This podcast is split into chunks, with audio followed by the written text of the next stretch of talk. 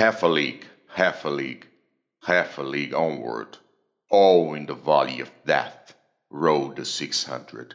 Forward the light brigade, charge for the guns, he said. Into the valley of death rode the 600.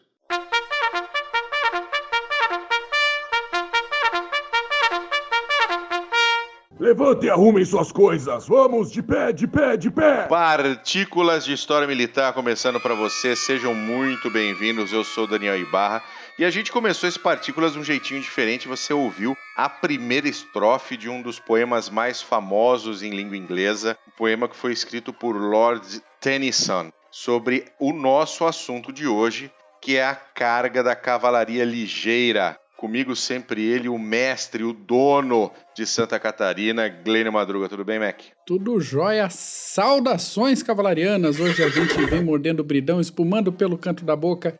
A gente vem com o trote aberto. Hoje é dia de carga de cavalaria. A gente tá felizão hoje. Hoje você tá felizão, hein, Mac? Mas sempre, por Puta mais que dê desastre, que a gente tá felizão com uma carga de cavalaria. Apesar de ter sido uma puta de uma sacanagem com a cavalaria. Totalmente. Totalmente, né, cara? Eu acho que uh, é um dos episódios, uma das batalhas, uma das derrotas uhum. britânicas mais famosas. Eu acho que tanto a carga da Brigada Ligeira quanto Dunkirk são. Foi complicado, são dois, né? É, são são coisas bastante complicadas dentro da história militar inglesa, mas uh, foi uma derrota que gerou todo um romantismo e toda, toda uma, uma visão da, da, de toda a honra e de toda a coragem da cavalaria ligeira britânica durante a Guerra da Crimeia, uhum. que é o nosso CGCast que a gente publicou um pouquinho antes desse PHM que fala sobre toda a Guerra da Crimeia e dá uma passadinha ali por cima da carga da cavalaria ligeira, porque merece não só a menção, como este PHM que nós estamos aqui. Sem dúvida nenhuma, sem dúvida nenhuma. E lembrando aqui, não querendo puxar a brasa para minha sardinha, mas quem é que lembra de 300 infantes numa batalha qualquer que venham a perecer? Pois é. Num campo de batalha isolado, sem grande importância. Mas 300 cavaleiros, 300 cavalarianos são eternizados pela memória, pela cultura popular. Vira poema, vira música, vira rock, vira filme, vira tudo que precisar virar, vira. Isso daí, muito bom. Abraço pro pessoal de infantaria aí. um abraço pro pessoal da infantaria, isso aí. Sempre, sempre nesse amor gostoso, né? Infantaria, cavalaria. Ah, essa rivalidade saudável que a gente dá risada, pega no pé um do outro, mas é legal, é legal. Todo mundo tem a sua importância, o seu papel. Claro que a cavalaria tem muito mais estilo, mas todo mundo é importante. Muito bom. Eu vou contar uma coisa aqui que você falou para mim uma vez uhum. com relação à cavalaria e o senhor estava na ESA. Nossa. Há muito tempo atrás e quase desistiu da cavalaria porque descobriu que aquela porra era uma puta de um caixão do caralho, né? De ferro. É. Né? Tem, tem as suas desvantagens. Tem as suas desvantagens. Antes era o cavalinho, né? Antes era o pocotó. Aham. Mas é um. Se entrar dentro de um, de, um, de um, blindado, seja ele de transporte, seja ele de apoio, seja ele um, um main battle tank, você tá. Você é um grande alvo passeando pelo campo de batalha. É, ele tem as suas fragilidades, né? Principalmente nessa era blindada. Um blindado é alvo preferencial sempre. Sempre. Então, como sempre. o Paulo falou até no último CGCast, hoje em dia se preza pelo domínio dos ares. E um blindado só está razoavelmente seguro se os ares forem dominados pelos seus amiguinhos. Ainda assim, sempre tem a situação de algum infante do capiroto tá com um RPG ou arma equivalente e botar o blindado fora do ar ou alguma coisa assim. Mas de qualquer forma, após algum momento de reflexão ainda na ESA, preferi abraçar essa essa coisa que ferve no sangue, ferve no peito da gente pela cavalaria, porque até hoje, dependendo do, do, da situação, o infante continua morrendo com pedrada, como há 3 mil anos atrás, e a cavalaria não. Muito bom, vamos falar do assunto que a gente trouxe aqui. Vamos lá. Que é a carga da cavalaria ligeira. Ela aconteceu durante a Guerra da Crimeia, e a Guerra da Crimeia aconteceu ali entre 1854, 1853, né, Mac? Por aí. Até 1855. E a carga da cavalaria ligeira foi dentro da Batalha de Balaclava, né, que está ligada ao cerco de Sebastopol e que foi um, na verdade, uma putaria ali, né, Mac? Foi, foi. Retomando um pouco para quem ouviu o último CGCast ou abordando rapidamente para quem não ouviu, o cerco de Sebastopol ele durou do dia 17 de outubro de 1854 até o dia 11 de setembro de 1855, em uma cidade portuária na Crimeia, que serviu como refúgio, como recuo para as tropas russas na situação e bloquearam o porto, afundaram seus próprios navios, usaram toda a artilharia naval para fazer o, o, plano de defesa e não tinha muito o que fazer, não tinha como bater de frente contra essa cidade fortificada. Então as forças aliadas, principalmente forças britânicas, francesas e otomanas, fizeram o cerco nessa cidade e entre discussões pelos líderes ali ingleses e franceses sobre os principais pontos para os acampamentos, para as bases militares na região, os ingleses escolheram Balaclava, que entre os três principais pontos era o piorzinho. Assim, se vê situações geográficas, mas ok, ficaram, hum, se estabeleceram ali em Balaclava. Aí, alguns dias depois do início do cerco, vê que a, a gente comentou, o cerco começou dia 17 de outubro de 54, isso. Já no dia 25 de outubro, o general russo Pavel Liprandi lançou um ataque sobre a posição britânica e otomana de Balaclava. A intenção era não só romper esse, essa situação de cerco, mas voltar a ganhar terreno em cima das forças aliadas. Para isso, tinha que tirar do ar algumas bases de britânicos e de franceses na região. O combate começou bem, começou um auspicioso, vamos dizer assim, para os russos, porque os russos chegaram na situação, pegaram todo o setor otomano completamente despreparado. É, e a gente, inclusive, a gente comenta na, da, na Guerra da Crimeia que os otomanos, apesar de terem, terem sido, terem iniciado essa guerra com os russos, né? Sim. Pelo caminho até Jerusalém, né? É, a gente comenta na, no, no, no CGCast que é uma, um dos motivos mais retardados que os russos usaram para expandir o seu domínio. Uhum, uhum. E, mas no fim das contas, os otomanos não tinham força nenhuma e precisou vir britânicos e franceses para poder salvar o rabicó turco, né? Sim, sim, sim. É, juntou interesse de tudo que é lado, da Rainha Vitória, do Napoleão III e tal. Assiste, ouçam, ouçam o CGCast da Guerra da Crimeia, vocês vão ter mais detalhes. É isso aí. E daí, os otomanos, que já estavam apanhando um pouco desde o início da, da guerra, levaram um sacode dos russos aí nessa primeira fase de, da Batalha de Balaclava. E depois do impacto, a cavalaria russa chegou tocando zaralho em todo esse setor do fronte. Aí, fazendo o, a minha homenagem à infantaria, agora, depois da tiração de sarro do início do episódio, a infantaria escocesa, principalmente os Scottish Highlanders, segurou o avanço russo. Então temos aí uma tropa de infantaria segurando uma carga russa de cavalaria. Olha que beleza. É, e com essa bagunça e essa perda de iniciativa do ataque russo, a cavalaria pesada inglesa aproveitou o impasse e 800 cavalarianos da Inglaterra colocaram 3 mil russos para correr de novo para o mato. Que coisa mais linda, né, cara? Fala de novo, por favor. Repete. Devagarinho. Repete. Devagarinho. E perto do microfone. Isso. 800 cavalarianos ingleses botaram 3 mil russos para correr de volta para o mato. Que bom, isso é uma homenagem para o nosso querido Zukov, né, Mac? Com certeza. O Zukov e o Roko também. Com certeza. O Zukov e o Rokossovski. Homenagem para os dois. Beijo para vocês. Quando que os russos perderam, tomaram um sacode? Tá aí, ó. Uma das situações tá aí. Muito bom. E aí que essa mudança de iniciativa também pegou a liderança inglesa de surpresa. O Lord Cardigan, que estava mandando no bagulho todo ali, poderia ter usado a cavalaria leve, a cavalaria ligeira, para perseguir os russos e desbaratar toda a mobilização, toda a organização do ataque russo. E não fez. É, é, é. Talvez esse tenha sido o grande erro da situação toda aí. Devia ter ó, utilizado o princípio básico de cavalaria leve, que é aproveitamento do êxito, e não fez.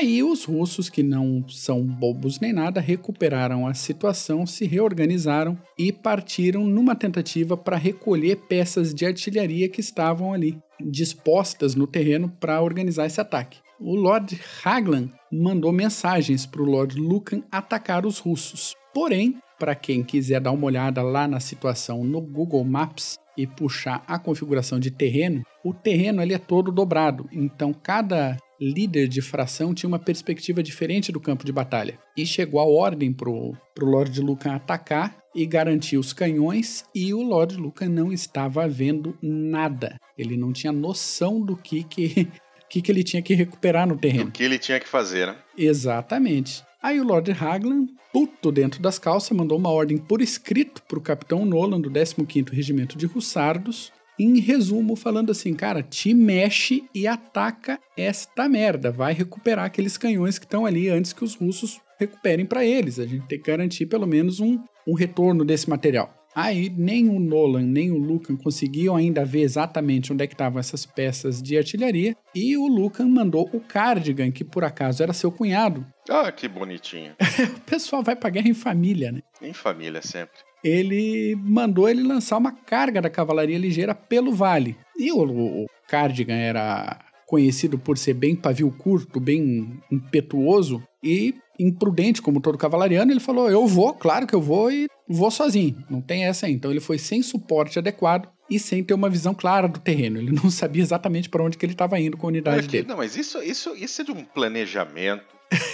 isso é de uma competência É, é. Fora do comum. A imprudência da cavalaria é Fora mundialmente conhecida. De uma, ah, até de uma arrogância, né? Às vezes sim, às Né? vezes sim. Uma arrogância. Assim, a cavalaria sabe que é uma arma melhor do que as outras, mas às vezes esse saber passa do ponto.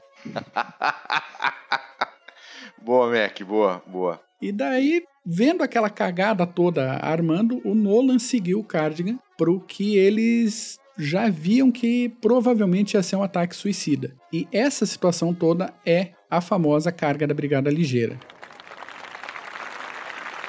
Muito bom. Então vamos para a carga efetivamente. Depois Vamos. desse, mo- desse monte de cagada, de preparação, Aham. para mandar um monte de gente para um lugar onde você não consegue ver, para capturar aquilo que você não sabe. E aí nós tivemos a carga em si, Mac. E tivemos a carga em si, e aqui, eu- edição, por favor, uma, um acompanhamento de fundo aí, porque vai precisar. É um Wagner, talvez, né?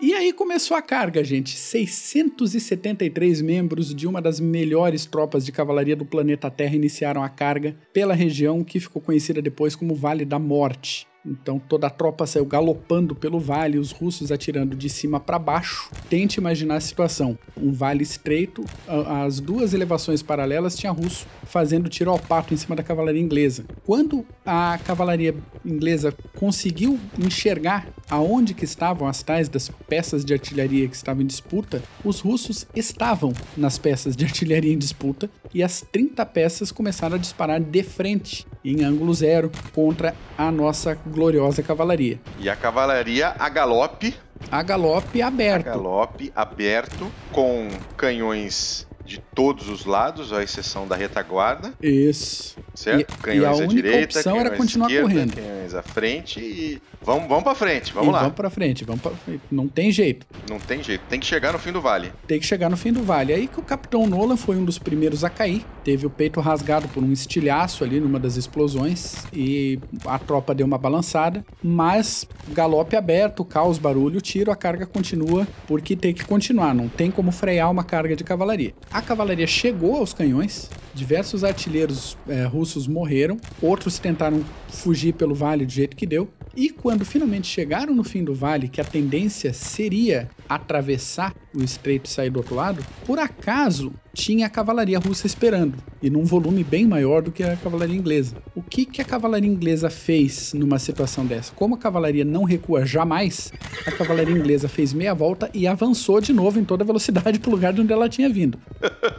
Certo? É, depois que o cavalo dispara, não dá pra parar o bichinho, é difícil. Ah, não, não. não. E aí os russos continuaram atirando de cima para baixo. A cavalaria inglesa voltou para a linha de partida e todo esse procedimento, esse, essa primeira corrida pelo Vale da Morte, toda, todo esse fogo, todo descendo em cima da cavalaria, os tiros de canhões, o impacto contra as peças de artilharia, o impacto contra a cavalaria russa e todo o retorno, isso tudo durou 20 minutos. Exatamente. No poema do, do Alfred Tennyson, ah, ele fala na terceira estrofe, né, que tem canhões à sua direita, à sua esquerda, à sua frente. Isso. E na quinta estrofe é a cavalaria retornando e ele diz: os canhões estão à direita, à esquerda e agora estão atrás. né? Então foi levando paulada na ida e foi trazendo paulada na volta. E não foi pouca paulada, cara. Dos 673 cavalarianos iniciais, 113 morreram e 134 feridos. E o objetivo do ataque, que era garantir aquelas peças de artilharia, a artilharia continuou com os russos, né? Fazer o quê? Então foi uma carga totalmente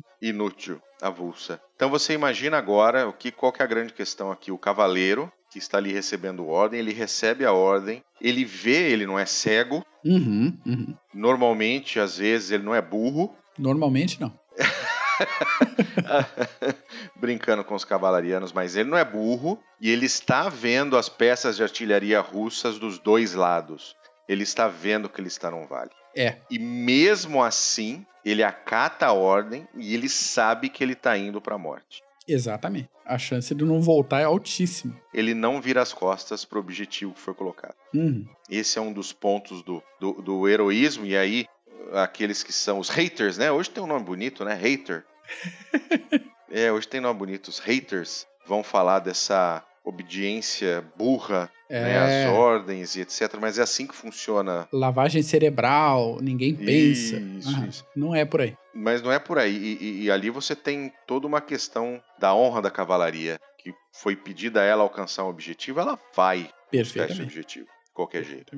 No poema do, do, do Lord Tennyson tem toda essa essa questão heróica dos cavaleiros que simplesmente vão fazer efetivamente o trabalho que foi pedido para fazer, independente da pior situação possível. E interessante que o, o tom desse poema do Tennyson, ele dá bem o contraste ali da, do heroísmo dos soldados com a indecisão do comando. Sim, sim. Então se o comando realmente teve aquela confusão de ordem, ah, vai, não vai, ah, o que que vai, vai para onde, ah, não tô vendo, e acaba indo para uma situação dessa, ou, como você falou, o soldado acata a ordem e vai. Não tem essa. Forward the Light Brigade. É isso aí, é isso aí. Uh, e que, que, qual foi o desdobramento disso tudo, man? O desdobramento dessa batalha, e aí a gente está falando novamente da Batalha de Balaclava como um todo, ela iniciou com um ataque russo frustrado e terminou com um ataque inglês frustrado. Ah, que beleza. É, uma situação, um impasse complicado. O Lord Haglan, ele decidiu não mandar infantaria contra os russos nas situações mais elevadas ali do Vale da Morte e voltou para o perímetro de segurança. A situação da batalha não teve vencedores, mas perdedor por perdedor, os russos perderam com moral um pouco mais alto. Apesar de ter levado aquele sacode no início da batalha, eles conseguiram dar um desgaste nas tropas inglesas e voltaram com moral um pouquinho melhor, porque talvez aquilo desencorajasse a situação de cerco em Sebastopol, mas lembremos que durou mais um ano praticamente esse cerco, então não realmente foi bem bem sem resultados. Tem um termo mais legal para isso?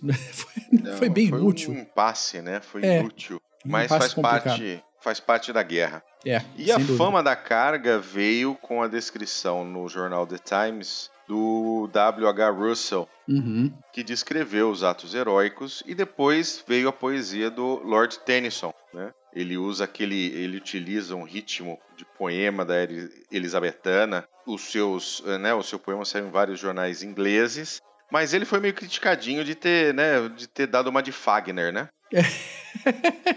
ele deu uma chupinhada um pouco forte ali nas, nas reportagens que saíram da época e também né, nessa questão de se inspirar talvez num tom um pouco forte demais nesses poemas épicos da, da era elizabetana, como você comentou. Então foi meio assim, cara, tu tá plagiando, não tá plagiando, como é que é esse negócio aí? Várias das publicações dele, por conta dessa prática estranha, vamos colocar assim para não ficar chato, ele publicava por pseudônimos. Então, se fosse para dar um ruim e ficar feio pro nome, que ficasse feio pro nome do pseudônimo, não pro nome dele. Não pro nome dele, é verdade. E, e, e esse poema é um dos mais famosos de, de, de língua inglesa, uhum. junto com o poema do Horácio, na, na, ponte subliciana, né? Ali na época ali em 500 antes de Cristo, defendendo o, a ponte subliciana dos etruscos. Olha aí, ó. E é um dos poemas mais mais famosos de língua inglesa e que era adorado pelo Churchill.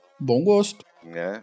Bom gosto. O poema Then Outspake Brave Horatius, the Captain of the Gate. Então depois você procura aí o poema de Horatius at the Bridge, porque se você tiver o conhecimento da língua inglesa, é absolutamente fantástico. O, o Lays of Ancient Rome. Tá? São, são uma série de, de poemas narrativos que foram escritos por um escritor inglês chamado Thomas Macaulay. Boa. Tá? Ali no, também ali no, no, no século XIX. Século XIX é maravilhoso, cara. Maravilhoso. São fala de batalhas da Roma Antiga e ele descreve, é fantástico. Lays of Ancient Rome, vale a pena você procurar e dar uma lida. E a carga da cavalaria ligeira também inspirou a música de uma das maiores, se não da maior banda de heavy metal da história, Iron Maiden. Pois é, eu ia chegar nesse ponto, Bu. Você que é o Nico McBrain do Clube dos Generais, o batera de mão cheia.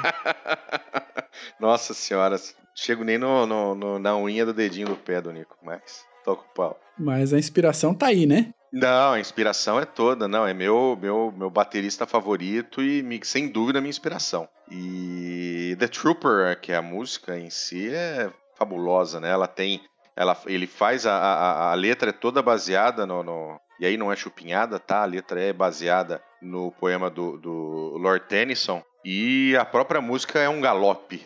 Essa linha de baixo de Steve Harris é absolutamente sensacional sensacional. Se por acaso você, meu caro ouvinte, não conhece Iron Maiden, eu sinto muito, mas conheça porque é fabuloso, maravilhoso e ele faz aquela linha de baixo que parece o galope correndo dos cavalos enquanto ele canta a, a carga da, da, da, brigada ligeira durante a música. É absolutamente sensacional. E, e para quem não lembra da música, mas talvez tenha assistido algum vídeo de algum show, o Bruce Dickinson tá sempre com a casaca vermelha do exército britânico e normalmente com uma enorme bandeira. Então a imagem, uma vez que você veja isso, seja no YouTube, seja em alguma, outro, alguma outra maneira, não, não sai mais da cabeça do cara. Tem até cerveja com o nome The Trooper. Aí, ó, exatamente. Na minha humilde opinião, é uma das top 3 músicas do Iron. Fácil. Sem assim. dúvida nenhuma. Não sou um profundo conhecedor de Iron, mas top 3 garantido. Ah, tá sempre nos shows, né, cara? The Trooper dificilmente sai de sai do set list dos shows. Normalmente você tem The Trooper sempre, você tem Hello Be Thy Name, você tem Iron Maiden e você tem The Number of the Beast.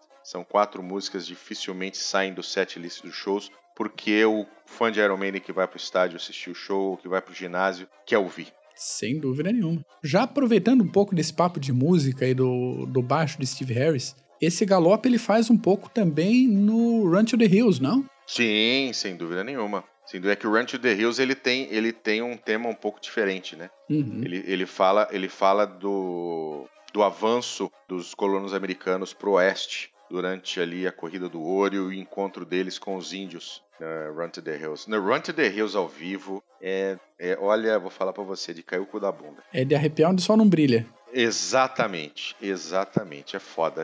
Já, eu já assisti 4, 5 shows do Iron e, e é de fuder você ver o estádio inteiro cantando. A gente teve filme também, né, Mac? A gente teve filme, o próprio Iron usou cenas do filme no clipe oficial do The Trooper, que é um filme americano de 1936. Então esse filme ele ambienta de uma forma meio esquisita, então ele traz aí os irmãos Vickers, um major e um capitão que estariam com o 27º Regimento de Lanceiros do Exército Colonial da Índia Britânica, num fôlego só. Ó, oh, que beleza, hein?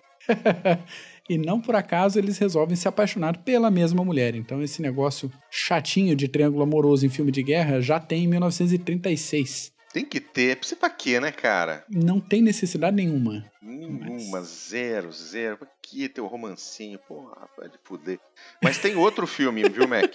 Ah. Tem um filme de 1968. Ah, é? Esse eu não conheço. Tem, com Vanessa Redgrave, com Trevor Howard, John Gillard, que o pessoal dá uma criticada. Ah. Porque não foi, assim... As cenas não são das mais legais da carga da, da, da cavalaria. Complica. Mas uh, é um filme com Errol Flynn e com Olivia de Havilland, de 1968. Você provavelmente, se o ouvinte quiser assistir, vai achar no, nos YouTubes da vida aí, nos seus né, nos seus sites preferidos de assistir filme, chama-se, obviamente, The Charge of the Light Brigade, e é um filme de 1968. É, tá aí pelas esquinas do conhecimento da internet. Aí, Exatamente, mas assim, antes desse filme de 36, teve um outro em 1912. Ô louco, minha informação cinéfila tá muito baixa. Sobre a carga da cavalaria uh, uh, uh, ligeira. esse, sem dúvida nenhuma, muito mais difícil de achar. Eu não consegui encontrar quando procurei, mas o mais, mais novo e o mais fácil de encontrar é sem dúvida esse de 1968. E sempre dá ruim, né? Esse filme de 36 aí uh, teve um monte de, de ajuste, a equipe não pesquisou direito. Então, essa aquela inspiração que seria das cenas iniciais na revolta dos cipais, lá no meio da produção o pessoal descobriu que isso tinha acontecido três anos depois de Balaclava. Daí tiveram que mudar um monte de nome. Não tinha o CG para eles consultarem. Entendeu? Exatamente, não tinha o CG nessa época ainda. Daí lá para as tantas, o, o, o, diretor do filme não falava inglês direito, então tem frase no meio do filme que fica completamente perdida. Uh, um personagem pedindo pro outro trazer os cavalos vazios. Trazer os cavalos que não estavam arriados. Putz, um monte de cavalo morreu na filmagem. Puta uma esculhambação, uma esculhambação. Esculhambação, esculhambação. Era uma outra época, né? E assim, não Hoje faz, né? Tem... Se for para fazer besteira, não faz o filme. Melhor, né? Mas tá aí, tá aí produções, produções inspiradas pelo heroísmo dessa carga da Brigada Ligeira. Essa carga maravilhosa e inútil, esse heroísmo que não, infelizmente não teve, não teve ah, o retorno devido. É, mas no fim das contas, o importante é que na Guerra da Crimeia os russos tomarem Roncada. Exatamente, exatamente. Exatamente, exatamente. No final. Beijinho, o... Zukov e Rokossovski, vocês. no final, o objetivo foi alcançado e os russos voltaram para casa com o rabinho entre as pernas. Muito bom. Para depois começar tudo de novo, né? O russo ah, gosta claro. de uma confusão. então tá bom, Mac. Excelente, hein? PHM Partículas de História Militar, lindão sobre a carga da Brigada Ligeira, a carga da Cavalaria Ligeira. Você fica à vontade para chamar aí como você quiser, The Charge of the Light Brigade. Isso, e como indicação de livro, repetindo a indicação do Paulus do CGCast. Opa! O livro A Carga da Brigada Ligeira, de Cecil Woodham Smith, então, o link a gente vai deixar aí embaixo e aquele esquema de sempre, né, ouvinte amigo nosso que está aí em mais um PHM. Compra pelo nosso link da Amazon, a gente é associado da Amazon.com.br. Você não paga nenhum realzinho a mais e ajuda as atividades, a manutenção das atividades do Clube dos Generais Online.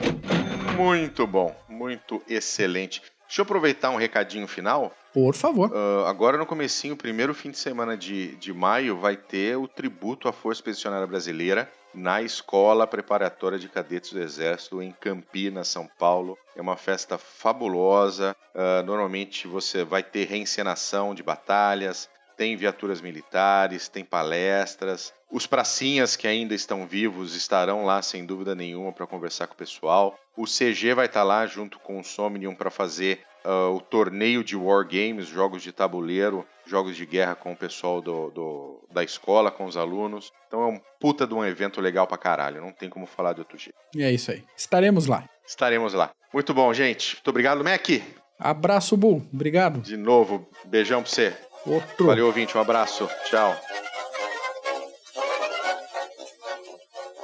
Half a league, half a league, half a league onward. All in the valley of death rode the 600. Forward the light brigade, charge for the guns, he said. Into the valley of death rode the 600. Forward the light brigade, were there a man dismayed? Not though the soldier knew someone had blundered. There's not to make reply, there's not to reason why. There's but to do and die, into the valley of death rode the six hundred. Cannon to right of them, cannon to left of them, cannon in front of them, volleyed and thundered. Stormed at with shot and shell. Boldly they rode and well into the jaws of death into the mouth of hell rode the six hundred.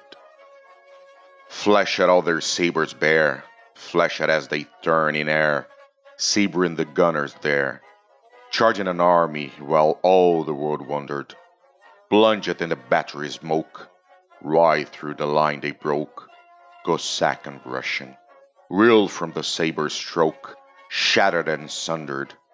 Then they rode back, but not not the six hundred.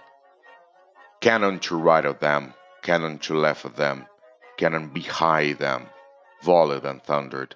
He stormed at with shot and shell, while horse and hero fell. They that had fought so well came through the jaws of death, back from the mouth of hell. All that was left of them, left of six hundred. When can their glory fade? Oh, the wild charge they made! All the world wondered. Honor the charge they made. Honor the Light Brigade. Nubbo 600.